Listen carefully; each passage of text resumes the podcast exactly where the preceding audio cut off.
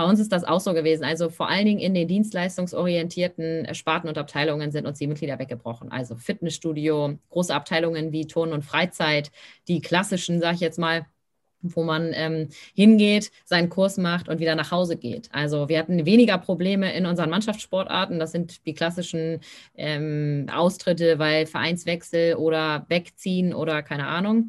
Nur fehlt uns da natürlich nach den Sommerferien eigentlich äh, der große Pulk, der sonst immer kommt. Herzlich willkommen zum VSD Power Break, dem Sportbusiness Podcast für News, Insights und Tipps rund um die persönliche Karriere im Sportbusiness.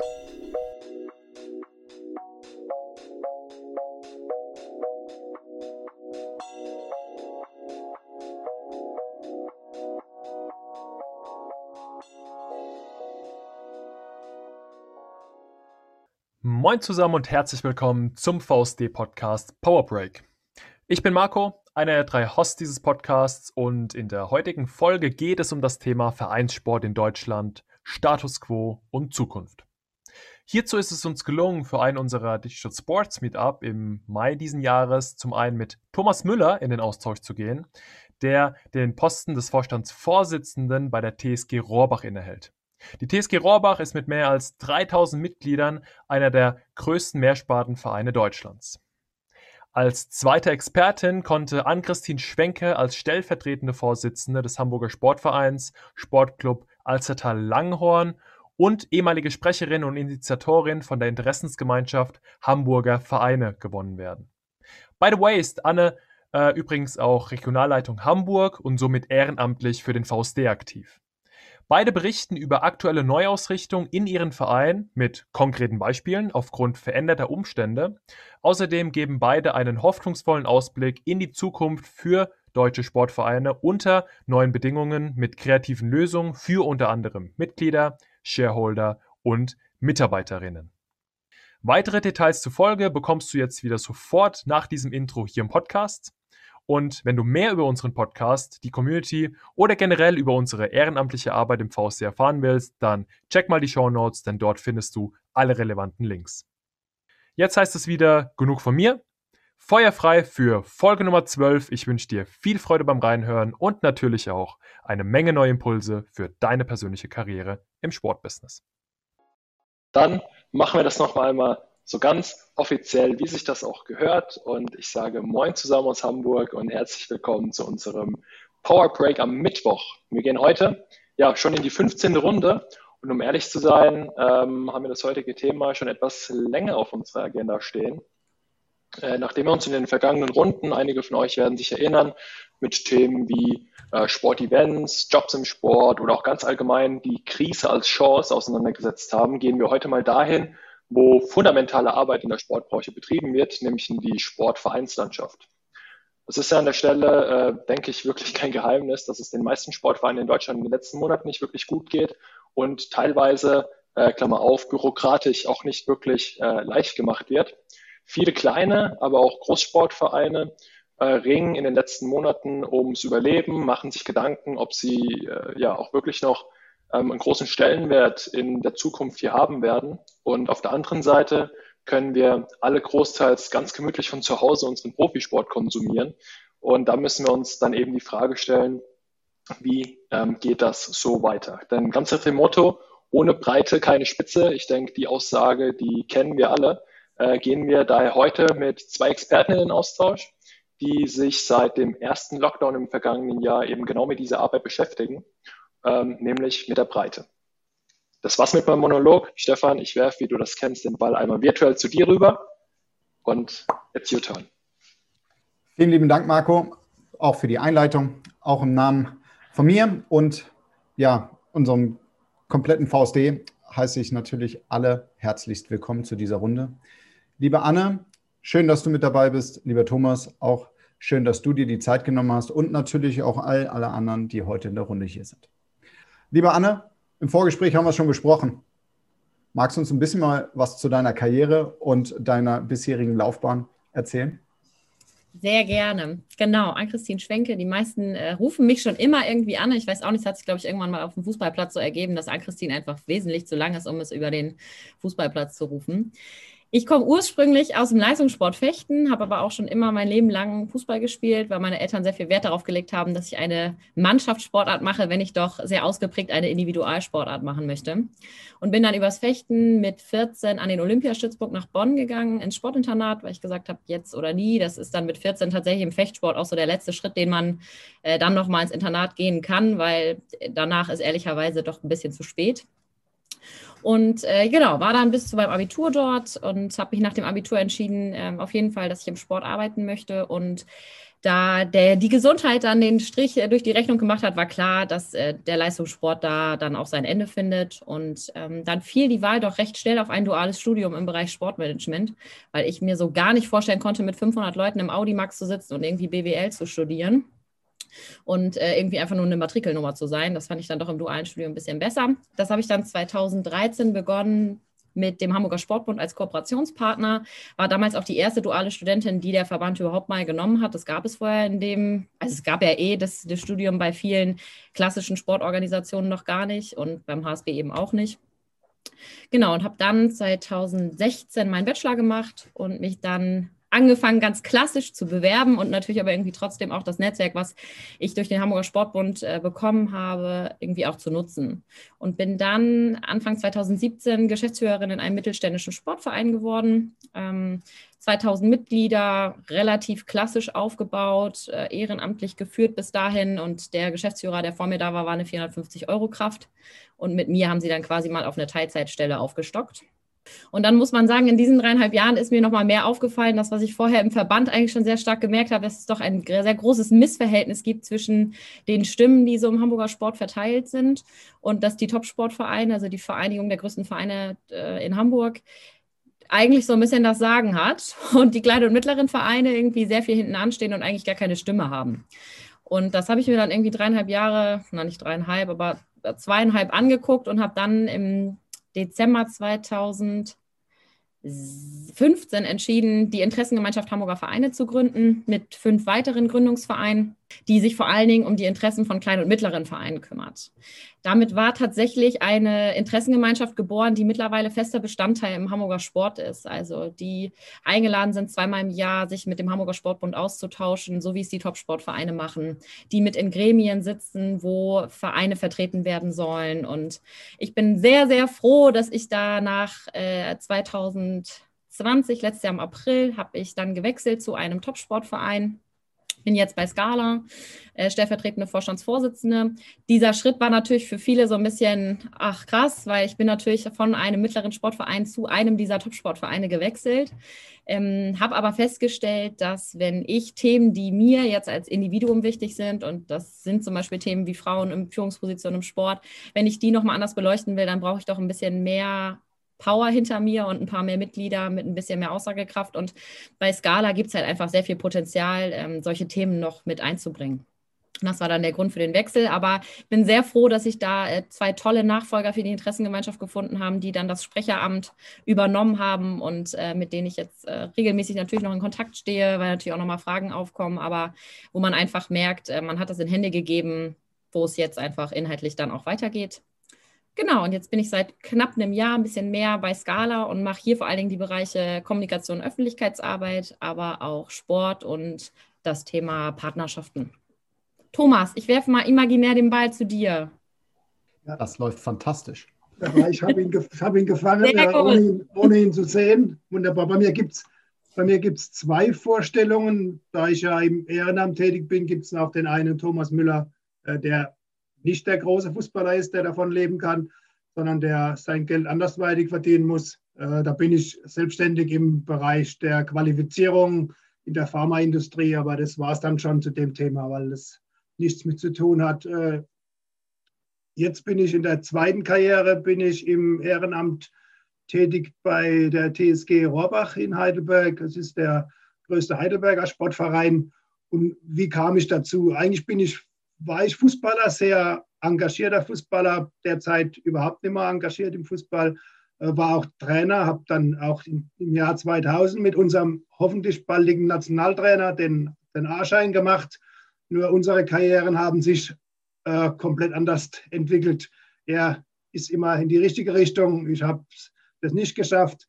und habe dann 2009 äh, bin ich das erste Mal entlassen worden als Trainer und habe mir dann gesagt, ach, alles muss man sich nicht bieten lassen, habe dann mit dem Fußball komplett aufgehört. Äh, das habe ich dann auch öffentlich so bekundet und schon war meine zweite Karriere gestartet, ist Ehrenamt, weil jeder kam dann, ah, Thomas, du hast doch jetzt so viel Zeit, kannst du kommen? Dann, seitdem bin ich äh, beim Turngau im Heidelberg, also die Turner bin ich dann Vorsitzender und äh, bin auch beim Badischen Sportbund, bin beim Badischen Turnerbund und bin dann äh, familiär bedingt, weil mein Schwiegervater diesen schönen großen Verein seit fast 40 Jahren geleitet hat äh, und ich mich jahrelang dagegen gewehrt habe, in dem Verein was zu tun. Äh, irgendwie habe ich es aber dann ab 2009 nicht mehr geschafft, meine, meine Aussagen von dem Jahr 2000 oder noch früher dann beizubehalten und war dann auf einmal auch bei der TSG Rohrbach tätig.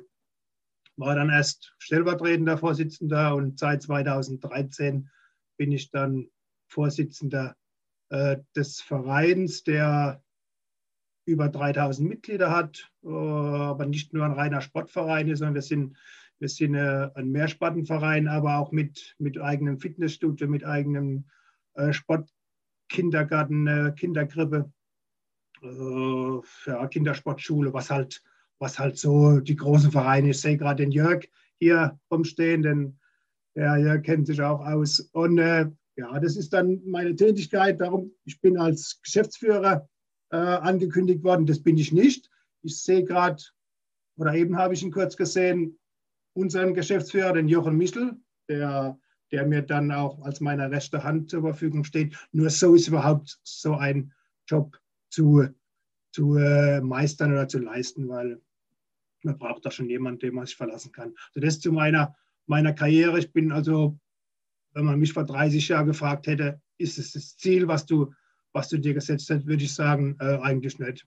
Aber es ist auch schön. Also es ist schön, im Ehrenamt tätig zu sein und in einem großen Verein hat man mehr Aufgaben, äh, aber man hat auf jeden Fall, und das ist das Schöne, viel mehr Gestaltungsspielraum. Das macht ja eigentlich auch das Ehrenamt aus, dass man nicht nur äh, entscheidet und Arbeit hat, sondern auch gestalten kann. Und das ist natürlich auch in unserem Verein äh, die, das, das, das Gute, dass wir gestalten können, dass wir Ideen haben, auch diese Ideen umsetzen können. Und das haben wir die letzten, die letzten Jahre gut hinbekommen und werden uns auch jetzt durch diese Corona-Pandemie auch da nicht von unserem Weg abbringen lassen. Vielen Dank für eure beidseitige Vorstellung und den ersten Einblick in eure Vereinsarbeit äh, bei Scala und der TSG Rohrbach. Ähm, steigen wir direkt auch da äh, mal ein. Ähm, eines bekannt, seit März letzten Jahres hat die Corona-Pandemie uns alle fest im Griff, somit auch den Sport.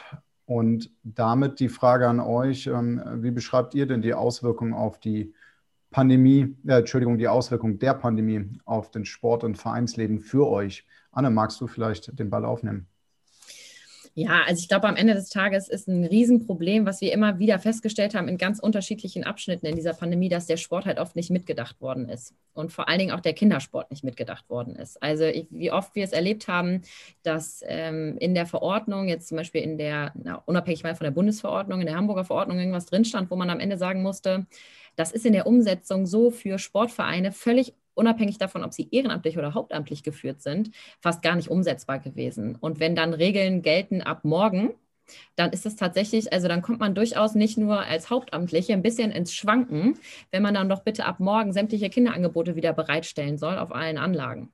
Und das ist so ein bisschen das, was bei uns äh, total nachgeklungen ist, dass wir immer wieder sagen, es kann eigentlich nicht sein, dass wir so wenig Fürsprecher haben für das Thema Amateursport und Breitensport und Kindersport, dass man ähm, uns irgendwie so beiläufig und nebenbei ein bisschen behandelt, aber eigentlich sich keine Gedanken darüber macht, wie wir so einen wichtigen Bestandteil unserer Gesellschaft eigentlich wieder aufnehmen können. Und das ist so das, was, wo wir immer sagen, das ist so extrem hängen geblieben, dass ähm, man so unzufrieden ist mit ähm, politischen Entscheidungen. Andererseits glaube ich, dass aber auch eine ganz große Auswirkung war, dass man mal ganz neue Erfahrungen gemacht hat. Also ich glaube, ich würde sagen, 85 Prozent unserer Trainerinnen haben bisher kein digitales Sportangebot gemacht bis zu dieser Pandemie. Und äh, was Zoom ist, bin ich jetzt mal aus dem Bauch heraus, die, die beruflich damit nichts zu tun hatten, ähm, die standen hier im Büro und haben gesagt, äh, wo muss ich denn jetzt, wie, wo, wie geht denn das jetzt hier eigentlich? So, kann ich das mit meinem Laptop machen, der keine Kamera hat? Wird schwierig. So, also man ist mit einmal konfrontiert mit Fragen, ähm, wo halt auch der Erfahrungsschatz wirklich von 0 bis 10 äh, irgendwie alles dabei ist. Und ähm, ich glaube, das war ganz spannend am Anfang auch zu gucken, wie kriegt man das eigentlich umgesetzt und muss das immer aus einem Hauptamt her organisiert werden. Ich glaube, es gibt ganz viele Beispiele auch für Vereine, die es gemacht haben, wo man sagt, naja, äh, hätten wir uns jetzt nicht zugetraut. Und äh, die haben das innerhalb von zwei, drei Wochen extrem professionell umgesetzt. Und ähm, das finde ich war ganz spannend zu beobachten, wie, wie Vereine jetzt eigentlich auf sowas reagieren, wenn irgendwie Sport in der Form, wie wir es als die klassischen Breitensportvereine kennen, gar nicht mehr möglich ist. Thomas, wie ist deine Sicht auf die Dinge ähm, als Ehrenamtsvorsitzender? Gut, ist ja nicht, nicht äh, zwangsläufig anders als Annes Ansichten. Äh, ich habe das mitbekommen, klar, ich war nicht direkt betroffen, weil ich ja meine Brötchen andersweitig verdiene. Aber natürlich war, war Situation da, dass, dass man, dass Mitarbeiter von uns äh, einmal da gestanden sind und, und konnten ihre Tätigkeit, die sie mit, mit Herzblut äh, ausgeführt haben, nicht mehr nachgehen. Und es war natürlich schon eine Situation, die äh, erstmal lähmend war, so für so ein paar Tage, weil man nicht wusste, wo steuern wir hin, aber die auch einfach äh, neue Kräfte und neue Ideen freigesetzt hat, äh, die natürlich dann gesagt haben, wir steigen in das Online-Angebot, wir steigen einfach in, in, in andere Modelle rein, die wir noch gar nicht kannten, die wir jahrelang äh, nicht mal dran gedacht haben. Und das war das, das Schöne an dem Ganzen, dass man gemerkt hat, wir Sportvereine sind flexibel, wir haben gute Leute, die äh, nicht sich in ihrem Schicksal dann vergraben, sondern die sagen, okay, jetzt machen wir das Beste draus und und da hat man sich gegenseitig dann auch immer wieder aus den, auch den Löchern, die mal kurzzeitig eingefallen ist, wieder rausgeholt. Aber kurz zu unserem Sport, unserer Sportvertretung, da hat man natürlich gemerkt, dass, dass wir da Nachholbedarf haben. Wir reden immer, wir werden vom DOSB oder äh, von überall vertreten, aber wenn ich selbst die Leute bei uns in, im Ort gefragt habe, die vielleicht des Vereins, äh, den Verein Inhalte des Vereins nicht zur Kenntnis sagen, was will der Sport? Der Sport läuft doch weiter. Wir hatten Fußball, wir hatten Basketball, wir hatten Handball äh, in den Fernsehkanälen noch und nöcher. Da hat sich nichts geändert, außer dass niemand drin gesessen war in den Arenen oder in den Stadien. Also Sport war weiterhin präsent. Nur dass halt der Sport in der Jugend, das was die Anna auch gesagt hat, da hat sich keiner darum gekümmert. Höchstens die, die betroffen waren. Und das ist eigentlich so ein bisschen das, das, wo wir auch, nachdem es jetzt langsam wieder sich zu erholen scheint, wir dranbleiben müssen, sagen, das darf uns nicht mehr passieren. Wir müssen da, wir brauchen da mehr mit Spracherecht, wir brauchen da mehr ein Sprachrohr und es nützt uns nichts, eine Vertreterin im Bundestag, die, die ja gar nicht weiß, wie ein Verein funktioniert wahrscheinlich. So wie sie sich gibt, hat die von, von nichts eine Ahnung, was in der Politik ja nicht unbedingt zwangsläufig sein muss. Thomas, das ähm, Politikthema, das grabe ich gerne einmal kurz auf, weil ich denke, viele hier interessiert auch das Thema Finanzen. Ähm, da würde ich aber zunächst einmal den Ball nochmal zu Annette rüberwerfen. Ähm, hat Finanzhilfe bei euch eine Rolle gespielt? Und wenn ja, wie aufwendig war es am Ende des Tages, die dann auch zu bekommen? Ich traue mich schon gar nicht mehr über dieses Thema zu reden, wenn ich ehrlich bin. Also, ähm, ja, wir haben natürlich vieles beantragt. Jetzt muss man dazu sagen, dass wir in Hamburg aus meiner Sicht den Vorteil haben, dass wir kein Flächenbundesland sind und deswegen ähm, durch unseren Dachverband halt sehr schnell und sehr kurzfristig wirklich Hilfen bereitgestellt bekommen haben. Also von Zuschüsse zu Hygienemaßnahmen. Das wurde sehr weit gefasst, muss man sagen. Also das, da ging es nicht nur um Desinfektionstücher, sondern alles, was irgendwie in irgendeiner Form zur Kontaktnachverfolgung beigetragen hat. Also man konnte so viel einreichen. Da würde ich sagen, das war auf ähm, Landesebene super. Auf Bundesebene bin ich maßlos erschrocken, weil ich weiß, was es hier bei uns für ein Aufwand war, Überbrückungshilfe zum Beispiel zu beantragen. Und ich möchte mir wirklich nicht vorstellen, wie Vereine das schaffen, die jetzt nicht hauptamtlich geführt sind und die vielleicht auch keinen Geschäftsführer haben, sondern wo es nur einen ehrenamtlichen Vorstand gibt, die aber genauso schwimmen, weil sie vielleicht, vielleicht irgendwie eine vereinseigene Anlage haben oder so. Also da muss ich tatsächlich sagen, dass ähm, ich mich zwischendurch immer mal wieder auch mit der Interessengemeinschaft Rücksprache gehalten habe. Wie ist es bei euch? Gibt es bei euch irgendwie Bedarfe? Gibt es da Vereine, die Hilfe brauchen? Und ähm, dann hätte man sicherlich Mittel und Wege gefunden, da zu unterstützen. Aber das fand ich tatsächlich sehr erschreckend. Oder auch so das Thema, mit einmal stellt man fest, wie wenig Ahnung man eigentlich von so Themen wie Kurzarbeit hat. Also alleine sich irgendwie, also ich glaube, wünschenswert wäre es gewesen, für, bei uns einfach Infosheets zu haben, wo bestimmte Informationen zu Sachen, die jetzt nicht vereinstypisch sind, zum Beispiel zusammengefasst sind. Sowas ist halt auch ein Feedback, was wir dem HSB auch nochmal gegeben haben, weil wir gesagt haben, man kann nicht davon ausgehen, dass ähm, es möglich ist, dass die ähm, Vereine sich selber alle Informationen holen. Also das ist irgendwie eine Wunschvorstellung. Ich glaube, das machen auch viele, aber es gibt eben auch noch viele, die gar nicht wissen, wo sie danach suchen müssen. Und das sind schon Themen und äh, Entscheidungsblöcke in diesem Finanzierungsbereich, wo ich zwischendurch mal dachte, ich glaube, man, das ist genau das, ich muss das aufgreifen, was Thomas gesagt hat. Äh, weiß Politik nicht, wie Vereinssport funktioniert? Wissen die eigentlich, wie das abläuft, wenn sie ihre Kinder zum Eltern-Kind-Turnen bringen und was der Prozess dahinter ist? Und das fand ich halt so ein bisschen erschreckend. Also am Ende führt der Weg immer wieder ein bisschen Richtung Politik. Thomas, wie sah bei euch die, die Situation um die Finanzhilfe aus? Habt ihr darauf zurückgegriffen und wenn ja, wo waren die Herausforderungen? Also wie es, wie es die Anne gesagt hat, vom Landessportverband war das ganz sehr unbürokratisch und auch die Hilfe sehr schnell da und auch sehr, sehr formlos. Das Ganze sehr schnell und es hat uns schon in den ersten Monaten geholfen, sowohl in 2020 als jetzt auch in, in Anfang 2021. Die Überbrückungshilfen und der Antrag von Kurzarbeitergeld, da hatten wir vielleicht auch das Glück, weil unser Geschäftsführer sich da halt auch voll eingekniet hat. Er hat er hat die, die Formulare über das Steuerbüro gut vorbereitet und wir haben eigentlich das Geld, was wir eingereicht haben, sehr schnell bekommen. Deswegen kann ich jetzt dieses Thema, dass, dass viele Gewerbetreibende oder, oder Solo-Selbstständige wochenlang und monatelang auf Zahlungen warten, das kann ich nicht bestätigen. Bei uns ging, ging das alles recht schnell, aber vielleicht haben wir halt die Anträge auch optimal aus, ausgefüllt. Da haben wir halt wirklich, wie ich gesagt habe, das Glück gehabt, dass unser Geschäftsführer da sehr, sehr, äh, ja, sehr gut gearbeitet hat und sich in das Ding reingedacht hat. Klar, wie die Anne sagt, man braucht so eine, so eine Person, die überhaupt auch ein bisschen Interesse zeigt für so ein Thema. Und das hatten wir. Deswegen, da gibt es von unserer Seite äh, nichts Negatives zu berichten.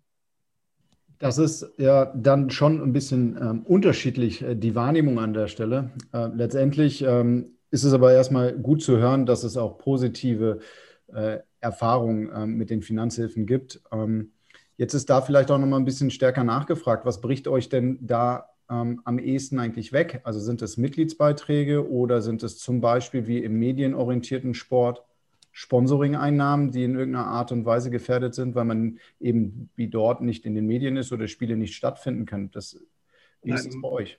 Na, mit, Mitgliedsbeiträge, die, die mussten ja weiterhin bezahlt werden. Mitgliedsbeitrag ist ja, ist ja ein Ding, hat ja nichts mit Leistungserbringung zu tun. Das muss, das muss ein Mitglied weiterhin bezahlen. Klar hat, haben viele Mitglieder auch bei uns, haben knapp 9 Prozent der Mitglieder dann Ende des Jahres ihren, ihren, äh, ihren Mitgliedschaft gekündigt. Aber bis, bis dahin war alles bezahlt. Bei uns ging es mehr darum, dass halt diese, diese Gelder, die man akquiriert, um, um, um wirklich auch immer einen Schritt voran zu sein, die haben uns halt gefehlt. Wir haben Einbrüche als im eigenen Fitnessstudio gehabt mit, mit, solchen, mit solchen Geldern. Natürlich haben wir keine Vermietung von, äh, keine Kindergeburtstage, keine Vermietung von unserer Mac Arena. Das sind alles Dinge, wo Gelder dann akquiriert oder äh, generiert werden, die uns dann ermöglichen, wieder was Neues zu bauen. Das hat, das hat uns schon gefehlt. Und da war natürlich die Finanzhilfe, die dann das, der Landessportverband hier in Baden-Württemberg zur Verfügung gestellt hat, beziehungsweise das Land Baden-Württemberg war schon sehr wichtig und auch sehr hilfreich. Anne, sieht das bei dir auch so aus? Also bei uns ist es tatsächlich der große Block Mitgliedsbeiträge. Also natürlich stimmt das, was Thomas sagt, aber de facto haben wir Pandemie jetzt seit über einem Jahr. Das heißt, äh, wir haben zu den Quartalen hin einfach extreme Einbrüche gehabt. Und bei uns ist es das Doppelte von dem, was, äh, an Mitgliedern fehlt. Also bei uns sind es aktuell fast 18 Prozent an Mitgliederrückgang äh, seit, der, seit Beginn der Pandemie. Und das sind schon hohe Beträge, wenn man überlegt, dass wir im März letztes Jahr noch über 8000 Mitglieder hatten. Ähm, dann sind das schon Beträge, da schlackern manch anderen die Ohren. Und ähm, ähnlich ist es aber auch, bei uns bricht ist halt auch in Hamburg so ein Block weggebrochen, äh, Kita ähm, haben wir ja auch. Und wenn die Elternbeiträge nicht mehr bezahlt werden müssen und die äh, BASFI sagt, ah ja, wir erstatten das irgendwann, das ist immer eine tolle Aussage, mit der kann man ungefähr gar nicht arbeiten. Ähm, dann steht man relativ schnell da und hat bei ähm, einer, ähm, äh, einer Kindertagesstätte, die eigentlich Zweckbetrieb sein sollte und den Verein querfinanzieren sollte, mit einmal ein Defizit. Und ähm, dann guckt man sich recht schnell um und sagt, Mensch, ähm, hm, jetzt läuft hier irgendwas verkehrt. Und bei uns ist das auch so gewesen. Also vor allen Dingen in den dienstleistungsorientierten Sparten und Abteilungen sind uns die Mitglieder weggebrochen. Also Fitnessstudio, große Abteilungen wie Turn und Freizeit, die klassischen, sage ich jetzt mal, wo man ähm, hingeht, seinen Kurs macht und wieder nach Hause geht. Also wir hatten weniger Probleme in unseren Mannschaftssportarten. Das sind die klassischen ähm, Austritte, weil Vereinswechsel oder wegziehen oder keine Ahnung. Nur fehlt uns da natürlich nach den Sommerferien eigentlich äh, der große Pulk, der sonst immer kommt. Also auch das Thema haben wahrscheinlich viele Fußball-Kindergarten. Also da geht man normalerweise mit 100 Kindern mindestens raus. Ähm, sowas fehlt natürlich, weil es tritt keiner in den Sportverein ein, wenn äh, in Pandemiezeiten, wo man nicht weiß, ach, kann ich jetzt das Angebot noch eine Woche machen oder vielleicht äh, zwei Monate, man weiß es nicht. Deswegen bei uns waren Mitgliedseinnahmen schon einer der größten Blöcke, der uns so ein bisschen in, das, in den Abgrund gerissen hat während dieser Pandemiezeit.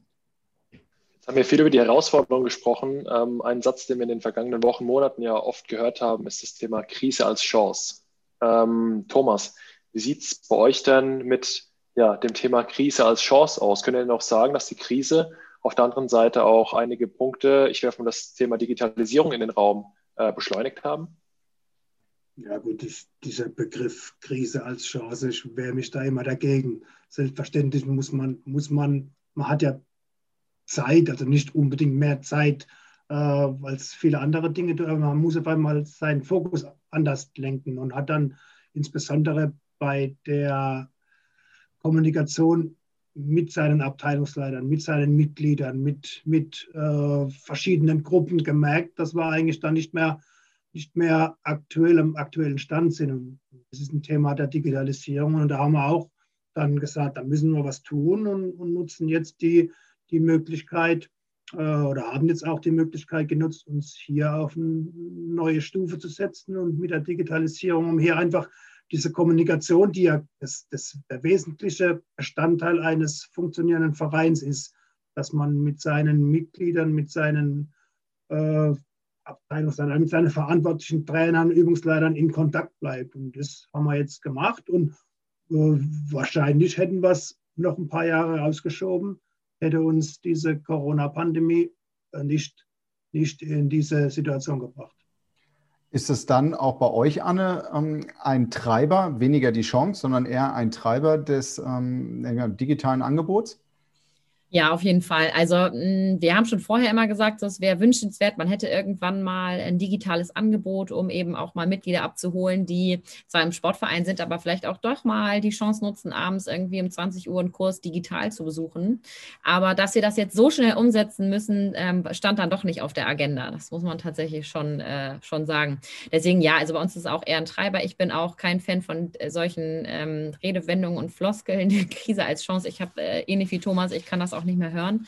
Vor allen Dingen, weil man das äh, den Sportvereinen immer so sagt und man das auch gerne mal von seinen Mitgliedern hört. Ähm, am Ende haben wir es dann so genutzt. Also dann muss man ehrlicherweise sagen, wenn man dann so Digitalisierungsprozesse anfasst, dann äh, fässt man sie in der Gesamtheit an. So, und äh, dann überlegt man sich halt nicht nur, okay, kann ich jetzt Zoom nutzen, sondern genau das, was Thomas auch gesagt hat, Kommunikation zu den Mitgliedern, wie funktioniert das heutzutage eigentlich? Ne? Dann fängt man mal an festzustellen, oh, 60 Prozent der Mitglieder haben gar keine E-Mail-Adresse hinterlegt.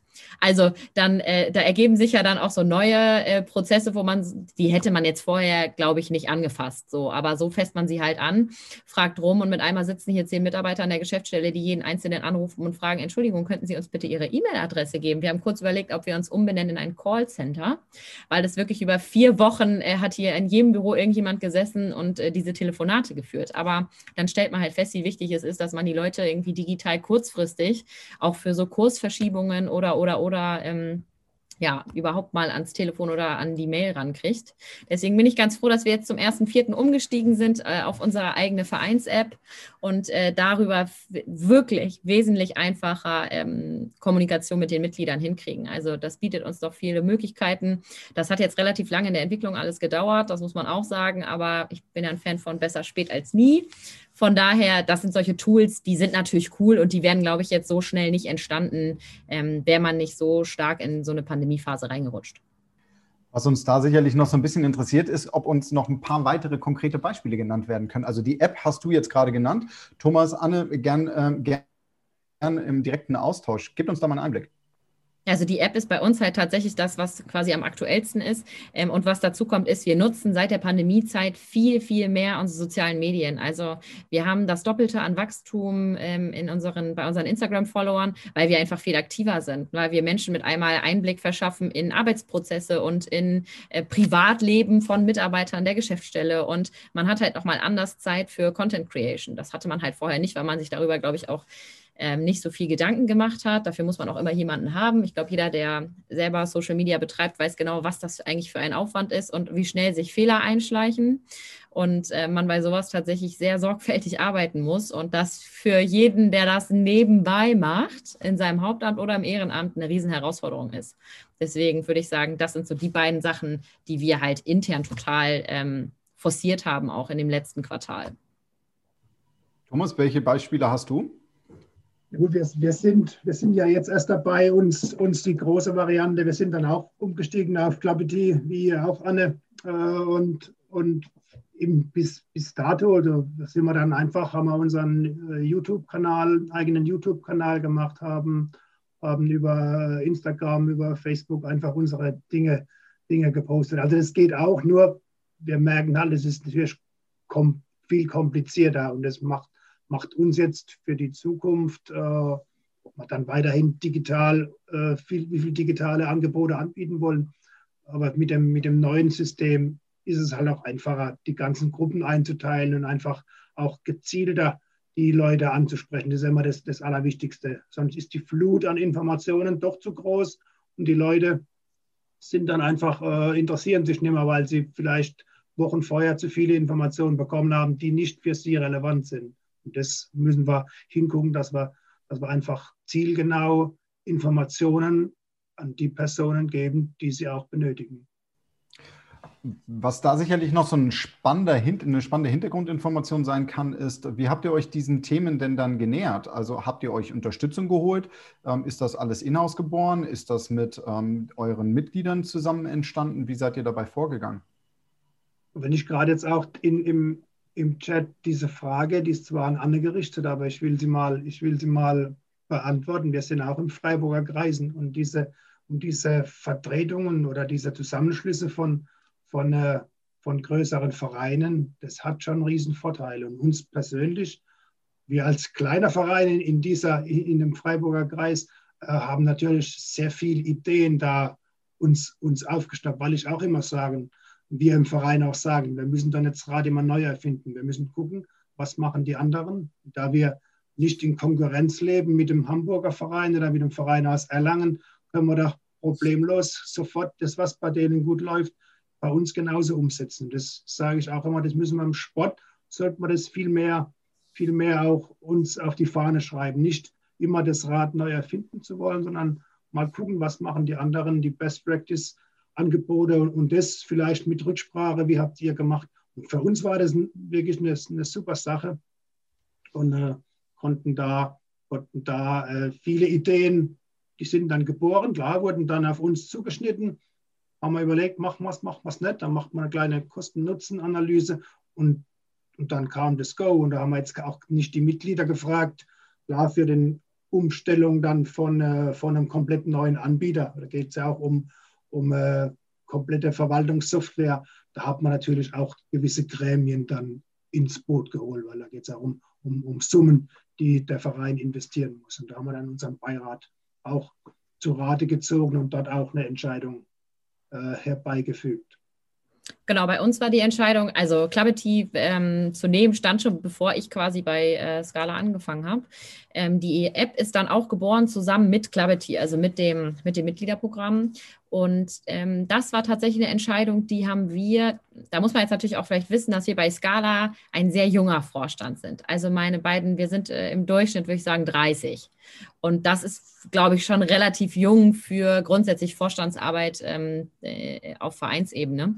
Und deswegen entstehen natürlich auch relativ schnell mal solche Gedankenspiele wie eine App oder wie wir müssen mehr in den sozialen Medien. Aber auch bei uns die ganz große Herausforderung der Spagat zwischen wir schaffen es, die ältere Generation mitzunehmen und die Printmedien zu bedienen, denn tatsächlich ist das immer noch wichtig und äh, trotzdem irgendwie auch digital unterwegs zu sein und junge Leute in der Altersspanne, die gefühlt jedem Verein fehlt, ähm, trotzdem noch abzuholen und mitzunehmen. So, und dann nähert man sich mal in Gruppen an und mal hat man irgendwie eine AG-Infrastruktur oder eine AG-Digitalisierung oder Satzung. Und da kommen dann Leute und haben richtig Lust, sich zu beteiligen. Dann macht das auch Spaß. Aber am Ende stellen auch wir fest, auch mit irgendwie 6.500 Mitgliedern, so viel wollen sich dann doch nicht engagieren. Das heißt, ähm, man, man macht schon viel irgendwie in, Workshops oder machen wir jetzt auch aktuell irgendwie das Thema How to Corona, ähm, bespielen wir gerade mit den Mitarbeitern. Also da gibt es Arbeitsgruppen innerhalb der Mitarbeiterschaft, weil viele hier in dem Verein, sag ich mal, geboren sind oder ihre Kinder hier schon waren, die halt einmal zu dem Themenblock Sport und einmal zu dem Themenblock außersportliche Aktivitäten Sachen erarbeiten. Da ist natürlich die Motivation irgendwie doch nochmal eine andere als bei unseren Mitgliedern manchmal. Nicht bei allen, das will ich gar nicht sagen, aber manchmal macht es tatsächlich mehr Sinn, da ähm, vielleicht die Mitarbeiter mehr ins Boot zu holen, weil da dann doch ein anderer Ansporn ist, sich solchen Themen zu nähern. Und um die Frage ganz kurz, Freiburger Kreis. Ich persönlich finde, das sehe ich es genauso wie Thomas. Ich glaube, gerade dieser Verbund deutschlandweit ist ähm, bietet einen so großen Mehrwert, den man tatsächlich in, in monetären Zahlen gar nicht aus, äh, aufwiegen kann.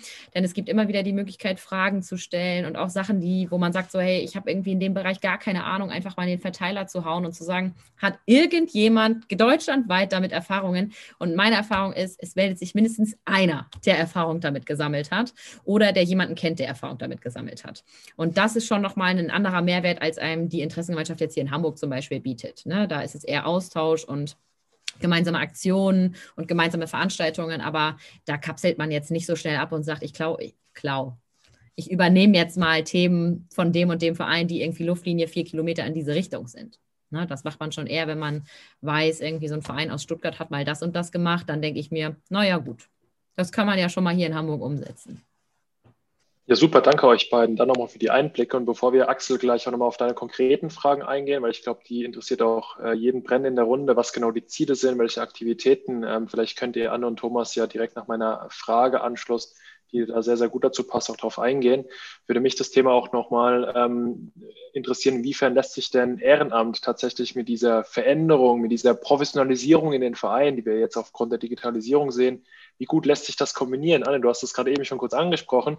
Am Ende des Tages sind es dann doch recht wenig, die dann am Tisch sitzen bleiben, wenn sie merken, äh, wie groß das Arbeitspaket ist. Ja, tatsächlich. Ähm, ich nehme das mal auf, weil ich glaube, äh, also bei uns war halt noch das Problem, mit einmal sitzen da so junge Hüpfer und die haben so viele tolle Ideen und wollen die jetzt alle auf einmal umsetzen. Und äh, dann hat man immer noch die Generation, die halt sagt, wir müssen unbedingt einen Wochen Wochenblattartikel haben. Unbedingt. So, das soll ja auch weiterhin wichtig sein und das stimmt auch und es ähm, gehört auch dazu, aber ähm, es ist, glaube ich, gerade ganz schwer, ähm, eine Generation mitzunehmen, die tatsächlich irgendwie so gar mit Digitalisierung so gar nichts am Hut haben. Also ich will es nicht sagen, ich möchte äh, da jetzt niemanden irgendwie falsch in eine Ecke schieben. Wir hatten auf unserer Mitgliederversammlung eine 93-Jährige, die hat das wunderbar digital gemacht. Ich war begeistert. Also das geht auch. So ist es nicht. Aber es ist schon schwieriger. Ne? Und es ist schon viel schwieriger, da zu sagen, hey, wir setzen uns gemeinsam einen Tisch und überlegen einfach mal, ob wir nicht Kompromisse finden. Ne? So, und da die Kompromissbereitschaft ist dann schon nicht immer da. Ne? In einigen Bereichen ja, so war es ja jetzt auch mit der digitalen Mitgliederversammlung. Erst fanden es alle ganz doof. Und wenn man es dann aber sich dafür sehr positiv ausspricht und das auch immer wieder kommuniziert, ähm, dann kann man durchaus auch digital eine Mitgliederversammlung mit mehr Mitgliedern als in Präsenz in der Regel veranstalten. Geht auch. Also deswegen, ich glaube, man muss halt am Ende so einen Mittelweg finden und das ist die ganz große Herausforderung. Gerade wenn man ähm, sehr jung ist und einfach auch nochmal einen anderen Blick auf diese Dinge hat. Also Social Media finde ich ist immer ein super Beispiel dafür. Da guckt man halt als junger Mensch anders drauf als äh, mit Mitte 80. Thomas, wie sah dann bei euch der Mittelweg aus? Gab es einen Mittelweg oder hattet ihr ähnliche ähm, Herausforderungen, gerade was das Thema Generationen angeht? Ein Problem hatten wir damit nicht. Klar, wir mussten immer gucken, dass wir auch die ältere Generation nicht überfordern. Wir haben insbesondere in unserem Fitnessstudio auch eine sehr, äh, sehr hohen Durchschnittsalter. Und da sind also sehr viele Seniorinnen und Senioren da. Aber das ging dann vor der Corona-Pandemie schon los, wo wir gesagt haben, ihr müsst euch ein, da einchecken, ihr müsst das machen. Und äh, mit, der, mit der Krise war es dann nach dem ersten Lockdown, wo wir dann die einzelnen Slots vergeben mussten, um, um zu kontrollieren, wer darf rein. Da haben wir dann gesagt, ihr müsst halt auch eine, eine 80-Jährige muss halt dann, weil sie sowieso ein Handy hat, dann muss sie sich halt einweisen lassen. Hat man, sie, hat man den Damen und Herren geholfen und heute sind sie alle glücklich, weil sie auch was dazugelernt haben. Von dem her, da muss man, muss man das berücksichtigen, dass man nicht nur den, immer nur gewissen Trends nachläuft, wo dann vielleicht die anderen äh, dann nicht mit zufrieden sind. Aber das haben, wir, das haben wir grundsätzlich immer, wenn wir für, den, für die Fußballer was investieren, beschweren sich die Volleyballer, warum kriegen die Fußballer einen neuen Platz und wir kriegen nichts. Und so ist es bei jeder bei jeder Investition, die wir, die wir tätigen. Nur das hat man Gremien, die ja auch besetzt sind mit den einzelnen Abteilungsleitern von jeder einzelnen Abteilung. Und dann hat man ja eine breite, eine breite Diskussionsgrundlage und hat dann auch eine Entscheidung auf, auf, auf einen großen, breiten äh, Rücken des Vereins. Und das ist wir als, als Vorstand, ich als Vorsitzender, klar, äh, wir entscheiden dann natürlich, wir machen die letzten Entscheidungen, hat man Vorstandsgremium, das ist bei uns auch nicht allzu alt, wenn ich unseren Ehrenvorsitzenden rausrechne. Äh, dann tut man die Wege, die Wege vorbereiten, aber die Entscheidung trifft dann der Beirat, beziehungsweise trifft dann unterm Strich die Mitgliedervertreterversammlungen. Und, äh, aber es geht darum, um, um die Diskussionen geringst wie möglich zu halten, sollte man hier auch ein bisschen ausgewogen auch seine Ideen dann reinbringen. Um da jetzt nochmal die Frage von Axel Zierau mit einzuwerfen, die natürlich auch sehr direkt ist, da bleibt es euch beiden natürlich äh, selbst überlassen, inwieweit ihr sie und inwieweit ihr ausholen wollt. Ähm, wer kümmert sich bei euch im Verein um das Thema Social Media und mit welchem Ziel? Also wir haben, wir haben eine, eine Person, die im Sportreferat ist. Da der Sport ein bisschen weniger zu tun hat, hat sie sich halt jetzt zur Aufgabe genommen, mehr im in diesem Bereich tätig zu sein. Glücklicherweise kann sie es auch. Und natürlich unser Ziel äh, ist erstmal im Gespräch zu bleiben. Der Verein muss ja im Gespräch bleiben. Der, jeder muss sehen, der Verein lebt, weil er auch manchmal in den Medien, insbesondere jetzt nach dem zweiten Lockdown, wurde ja auch in den Medien nicht mehr von, von uns Sportvereinen berichtet. Äh, in der ersten Phase war es noch da hat man jeden Tag gelesen, bleibt eurem Verein treu, zahlt bitte weiterhin eure Beiträge und, und unterstützt die Vereine. Und seit November hört man und liest man es nicht mehr. Und da ist es umso wichtiger, auch durch, durch Social Media hier zu zeigen, der Verein lebt. Der Verein lebt weiter, er hat vier, fast 24 Stunden angeboten, halt auf eine andere Art und Weise. Und das ist das Ziel von Social Media äh, Aktivitäten, die wir natürlich dann jetzt ausgedehnt haben und äh, irgendwann hoffen wir, dass wir das nicht mehr so in der Form brauchen, dass wir nur noch berichten können, vielleicht von Aktivitäten, die aber dann wieder in der Gruppe, in der Gruppe gemacht werden. Ja, bei uns liegt, äh, ja, Social Media ist in der Kernaufgabe bei mir verortet. Ähm, ich glaube, das äh, Wissen, also ich habe am Anfang schon gesagt, Kommunikation und Öffentlichkeitsarbeit liegt bei mir.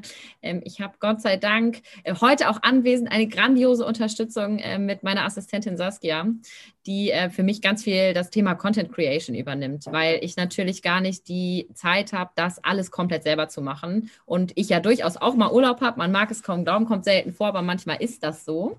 Und äh, dann natürlich irgendwie nicht zwei Wochen lang äh, unser Social Media Account brach liegen kann. So, und dann findet man irgendwie eine gemeinsame Komponente mit einem Redaktionskalender, sodass jeder auch einen Zugriff hat. Das ähm, sollten Saskia und ich mal nicht können, äh, ist der Worst-Case-Fall immer noch in Ordnung, denn es könnte durchaus auch jemand anders machen, denn mittlerweile haben wir eine ganz, ein ganz gutes Backoffice dahinter gemacht, dass man nicht mehr ähm, alles so. Früher hat man ja mh, hm, als Verein oft gesagt, ah, das ist interessant, das fotografiere ich mal und dann poste ich das. Heute läuft das Gott sei Dank zum Teil ein bisschen anders und man hat ein bisschen mehr Vorbereitung und zumindest mal einen Vorlauf bei uns in dem Fall von einem äh, Monat und wenn es gut läuft auch mal zwei, wo einfach feste Beiträge schon äh, vorproduziert sind, einfach damit ähm, man sicher sein kann, dass man einen regelmäßigen Content hat in Zeiten, wo vielleicht auch nicht so viel passiert. Das ist dann oftmals sowas wie Sommerferien oder über die Feiertage. Da braucht man solche Sachen dann schon mal. Und bei uns ist es schon so, dass ähm, der Instagram-Account war bis letztes Jahr April ein Account, den man genutzt hat, um Informationen zu verteilen ganz klassisch. Also da sind nicht viel Emotionen äh, gelaufen, sondern das war so das Einzige. Und wir haben uns dann aber entschieden, Instagram vor allen Dingen ein bisschen mehr zu nutzen, um uns als äh, Verein ein bisschen persönlicher zu machen. Also es ist halt nicht nur Skala, sondern ähm, wir haben Mitarbeiter, die sind schon so viele Jahre hier und da irgendwie auch mal in so eine Mitarbeitervorstellung zu gehen und zu sagen, wer, wen habt ihr da eigentlich an der Strippe, wenn ihr bei uns anruft und in der Buchhaltung landet. Also da einfach so ein bisschen mehr persönlichen Content aufzuzeigen, den man jetzt, sag ich jetzt mal, würde ich vieles davon teilen wir nicht auf unserer Homepage. Da geht es eher um Informationsverteilung. Und ähm, Instagram und Facebook ist schon eher ein persönliches Niveau. An der Stelle, Anne, darf ich, glaube ich, auch noch ergänzen, ähm, weil wir, ist ja kein Geheimnis, dass wir uns auch gut kennen, dass du nicht in Social Media oder Head of Social Media bei euch bist, weil du im Vorstand bist, sondern weil du an der Stelle dich auch Kommunikationsexpertin nennen darfst und erster Studiengang äh, Social Media mit äh, hattest. Also die Kompetenz liegt da, wo sie auch liegen darf. Ich glaube, das darf ich an der Stelle noch ergänzen hier. Anne, magst du noch der aufmerksame Zuhörer hat jetzt den Unterschied zwischen der Anne und mir gehört. Die Anne hat Urlaub. Das hat man im Ehrenamt nicht. Da ist man, da gibt es keinen Urlaub. Netter Einwand. Ähm, wobei im Ehrenamt kann man auch sagen, ich habe keine Zeit, was in der Anstellung ja dann selten kein, Keine Lust mehr, ja. Mhm. Wobei, das wollen wir ja nicht publik machen, sondern wir haben ja alle Lust und engagieren uns, so wie wir im VSD ja. natürlich auch, ehrenamtlich. Ähm, Anne, Elena hat noch eine Frage in die Runde geschmissen, die sicherlich sehr spannend ist. Die kann man vielleicht auch auf Social Media erweitern. Ähm, Thomas, vielleicht hast du mit ähm, in Bezug auf Social Media auch noch einen Erfahrungsbericht äh, ähm, aus deiner Sicht. Also welche Altersgruppen quasi die digitalen Angebote denn wie in Anspruch nehmen? Könnt ihr da eine Auskunft darüber geben? Wir, machen, wir machen keine Auswertung, aber wir, wir sehen schon, dass, dass auch die äh, Hochbetagten wirklich darunter sind und sich, sich da sehr engagiert zeigen und was Neues lernen wollen und auch Online-Angebote annehmen und auch, auch dann vielleicht sogar jetzt einen Facebook-Account sich angelegt haben und einen Instagram-Account. Also da sieht man schon, dass, dass da wieder äh, gewisse, gewisse Ehrgeiz geweckt wird bei unseren älteren Mitglieder, Mitgliedern. Ja, ist bei uns auch so. Also ja, das mit der App, muss man sagen, ist noch ein bisschen holprig bei der älteren Generation. Ähm, aber ich glaube, das hat auch eher was damit zu tun, dass ähm, die meisten kein Smartphone haben. Also es, leider ist oftmals das das Problem, was das Thema App angeht, weil ansonsten auch die äh, Zoom-Angebote zum Beispiel werden auch von der älteren Generation mittlerweile gut angenommen. Da mussten wir am Anfang ein bisschen kämpfen, da war auch so ein bisschen das Thema Taskforce. Äh, ich richte bei älteren Leuten mal eine E-Mail-Adresse ein, damit scheiterte es meistens schon, dass die Leute sich nicht anmelden konnten. Ähm, aber da sind wir, glaube ich, auch auf einem ganz guten Weg. Und man hat immer im Verein die Leute, die das alles nicht wollen. Die wollen Donnerstag 17 Uhr bei Heike äh, Gymnastik machen und fertig. So, und wenn es das nicht gibt, dann sind sie erstmal böse. So, die hat man auch, die gehören auch dazu, die rufen dann meistens hier an und beschweren sich und die besänftigt man dann und hofft, dass man äh, möglichst bald den Donnerstag 17 Uhr Kurs bei Heike wieder anbieten kann. Aber ähm, ich würde auch sagen, im Großen und Ganzen ähm, hat diese ganze Pandemie auch dazu beigetragen, dass ähm, auch die ältere Generation sensibilisiert worden ist. Also Beispiel Thema Impfen ja, man konnte da anrufen, aber man hat auch festgestellt, es geht manchmal, ich muss mich halt erstmal registrieren und ich brauche diesen Code und den bekomme ich nicht per Post und so. Und ich glaube, das alleine sind schon so Themenbereiche, wo man festgestellt hat, okay, mit einmal haben Leute eine E-Mail-Adresse, die haben hier jahrelang keine E-Mail-Adresse gehabt. Also bekannte Mitglieder, sag ich mal. Ähm, man ist, glaube ich, auf einem guten Weg. Das klingt auch in Summe dann doch eigentlich erstmal schon mal wieder sehr, sehr positiv mit dem Blick in die Zukunft. Anne, du hast auch darüber gesprochen, dass ähm, du hast eine Zahl genannt, 18 Prozent eurer Mitglieder ähm, ausgetreten sind, beziehungsweise sich vielleicht auch ähm, passiv gestellt haben. Ähm, ich glaube, eine sehr wichtige Frage für den Vereinssport ist, ähm, wie geht es jetzt zukünftig bei der Mitgliedergewinnung voran? Und da ganz konkret die Frage, wie wirkt ihr oder wirkt ihr dem Mitgliederschwund entgegen? Wie versucht ihr neue Mitglieder zu gewinnen? Also wir haben uns jetzt tatsächlich final für, wir haben lange überlegt, was man, was man machen kann, um auch ähm, digital und analog zu verbinden und haben, haben uns für eine Bring a Friend Aktion entschieden, weil wir man muss jetzt bei uns sagen, hier so in Fuhlsbüttel, Langhorn, in unseren Stadtteilen, es ist noch sehr viel familiär, man kennt sich und ähm, tatsächlich wirkt das noch ganz gut. Und wir haben aber auch viele, vier oder fünf sehr große Neubaugebiete, sodass wir jetzt eine äh, Aktion machen, die halt sowohl digital als auch analog läuft. Im besten Fall startet sie in der Woche nach Pfingsten, weil wir abwarten mussten, bis die Erwachsenen auch wieder Sport machen dürfen. Das ist bei uns jetzt erst ab äh, Samstag der Fall. Ähm, und da geht es halt darum, auf der einen Seite irgendwie, eine Seite Flyer ist die Bring a Friend und die andere Seite des Flyers ist irgendwie ein allgemeines Vereinsangebot, äh, um überhaupt mal wieder den Leuten klarzumachen, so, hey, wir sitzen mitten in eurem Stadtteil, mittendrin. Ihr lauft hier ständig vorbei. Ihr wisst vielleicht nicht, dass wir ein Sportverein sind, aber wir sitzen hier. Und ähm, das ist, glaube ich, ganz, ganz schön gewesen, dass wir mit dieser Bring a Friend Aktion quasi Prämien ausschütten für die Leute, die jemanden mitbringen und uns da nochmal zur Aufgabe gemacht haben, unsere Partner, Kooperationspartner und Einzelhändler bei uns im Stadtteil zu unterstützen. Haben wir uns drei rausgesucht, ähm, von denen wir glauben, dass sie ähm, entweder waren es Kooperationspartner, Schreibwarengeschäfte, eine Eisdiele und noch ein Einzelhändler für ähm, die Prämie, um halt hier auch nochmal klar zu machen, wir sind hier verwurzelt. Wir, das ist irgendwie hier, wir sind nicht einfach nur Skala, sondern wir sind hier in unserem Stadtteil, wir wollen hier was machen, wir wollen hier was bewegen und erhoffen uns jetzt davon tatsächlich, dass da nochmal ein paar neue Leute überhaupt erstmal auf uns aufmerksam waren, die gar nicht da waren und die Leute wieder zurückkommen, die einfach ausgetreten sind aufgrund der finanziellen Situation und des ausbleibenden Sportangebotes. Bei uns war es im Endeffekt, wir haben jetzt kein explizit kein spezielles Angebot für, für Interessierte. Wir haben unseren Online-Dienst äh, offen gemacht, auch für Nichtmitglieder, um einfach hier vielleicht den Leuten zu zeigen, wenn wieder alles normal ist, kommt doch einfach zu uns, werdet Mitglied.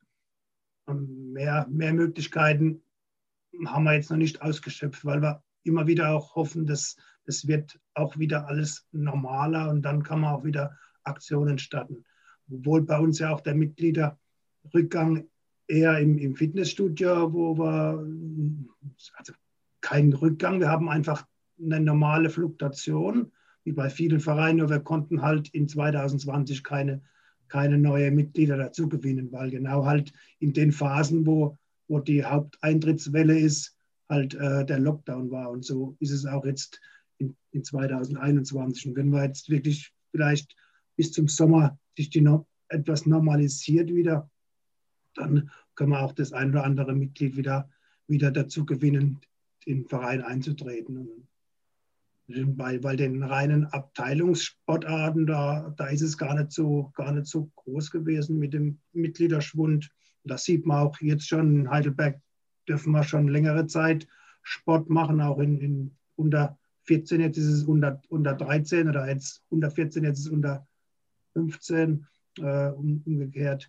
Äh, da darf man bis 20 Personen trainieren. Also da haben wir auch keine, da haben wir schon einen normalen, lebhaften Betrieb wieder auf den Sportanlagen, nur die Hallensportarten. Da haben wir das, das große Problem, weil wir gar nicht wissen, haben wir überhaupt Wettkampfmannschaften für Volleyball, für Badminton oder für alle Sportarten, weil da fast schon ein Jahr lang nichts mehr war. Und da muss man jetzt mal sehen, was alles passiert. Aber besondere Aktionen haben wir, nicht, haben wir keine. Ich glaube halt auch, dass man das Wort des Vereinssports in Zukunft wird Partnerschaften sein. Also das auszubauen in allen Bereichen. Wir haben jetzt auch gesagt, wir müssen mehr in das Thema Schule.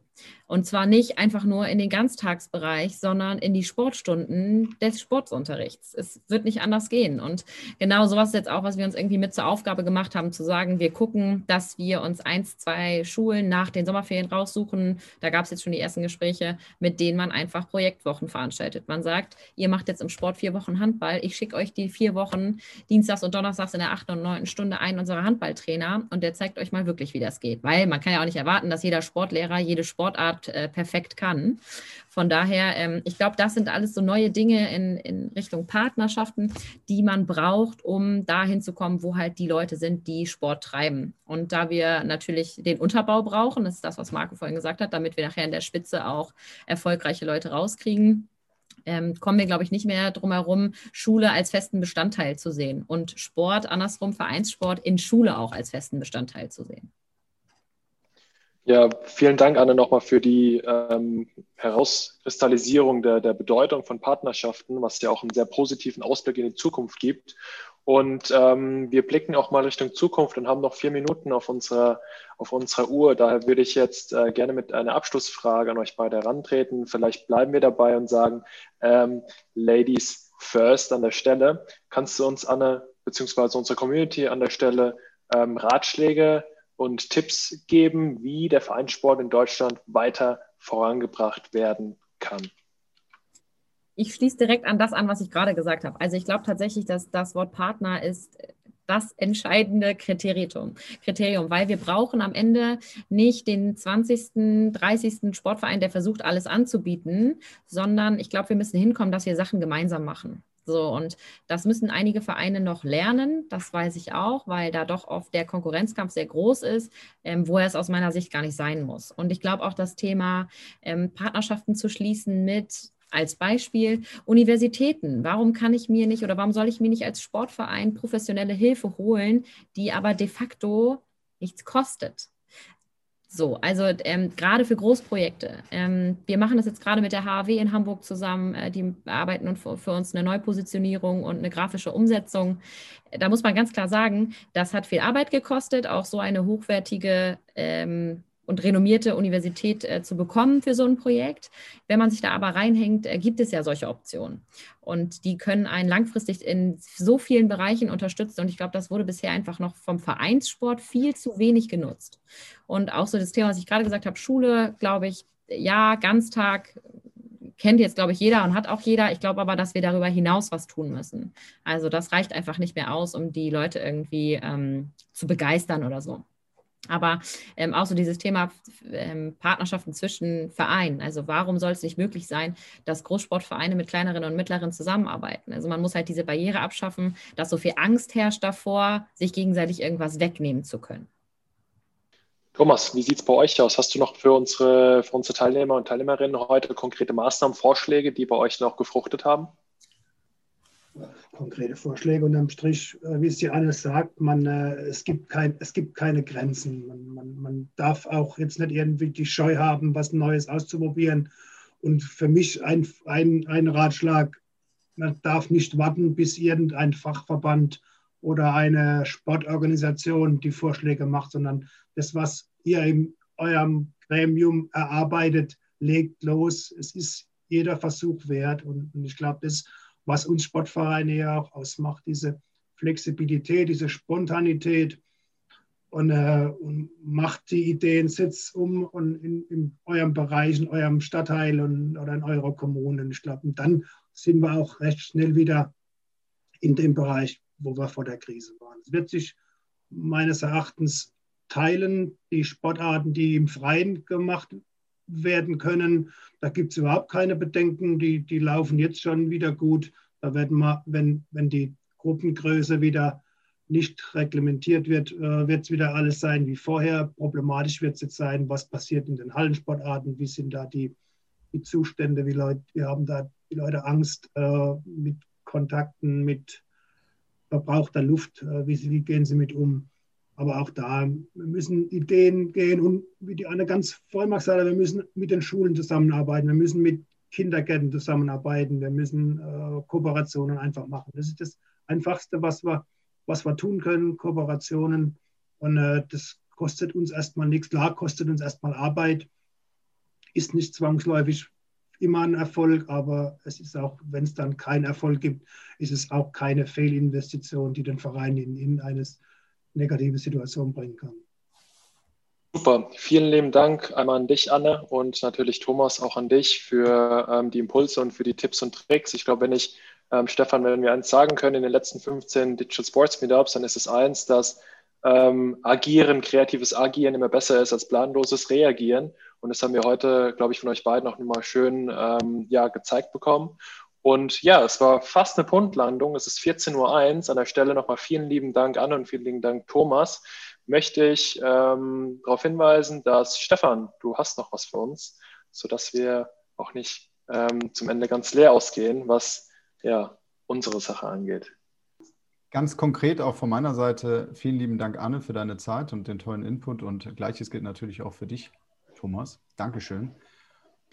Jetzt komme ich noch zu weiteren Tipps der Woche, die wir für euch haben. Es ist heute ganz frisch erschienen das Karriere im Sportbusiness Special von unserem Partner Stadionwelt und ähm, unter stadionwelt.de direkt ähm, abrufbar. Auch wir werden es heute direkt noch kommunizieren. Schaut mal rein, als Impulsgeber für die persönliche Karriere im Sport passt das natürlich sehr gut heute mit in die Runde. Und für alle, die sich im Bereich des Sportrechts ein bisschen informieren möchten, auch hier von unserem Partner Spoprax ganz frisch erschienen, nämlich die neue Ausgabe des Sportrechte-Magazins äh, Spoprax. Ähm, insbesondere geht es da auch dann um die Bereiche E-Sports oder ähnlichem. Und das soll es dann von meiner Seite aus schon gewesen sein mit den Tipps der Woche. Und ich hoffe, die bringen euch allen schön viel Mehrwerte. Und wer da selber Jobs hat oder eben auch Fragen zu der Karriere im Sport, meldet euch einfach bei uns. Wir bauen das gerne bei uns in Kanälen ein oder geben mit unseren Experten euch entsprechenden Rat und vielleicht auch den einen oder anderen Hinweis, der vielleicht nicht so bekannt ist. In diesem Sinne sage ich herzlichen Dank, spiele den Ball ein letztes Mal rüber zu Marco und freue mich auf den 7.7. Ja, und ich sage auch einfach nur Danke und bis zum nächsten Mal. Macht's gut und bleibt gesund.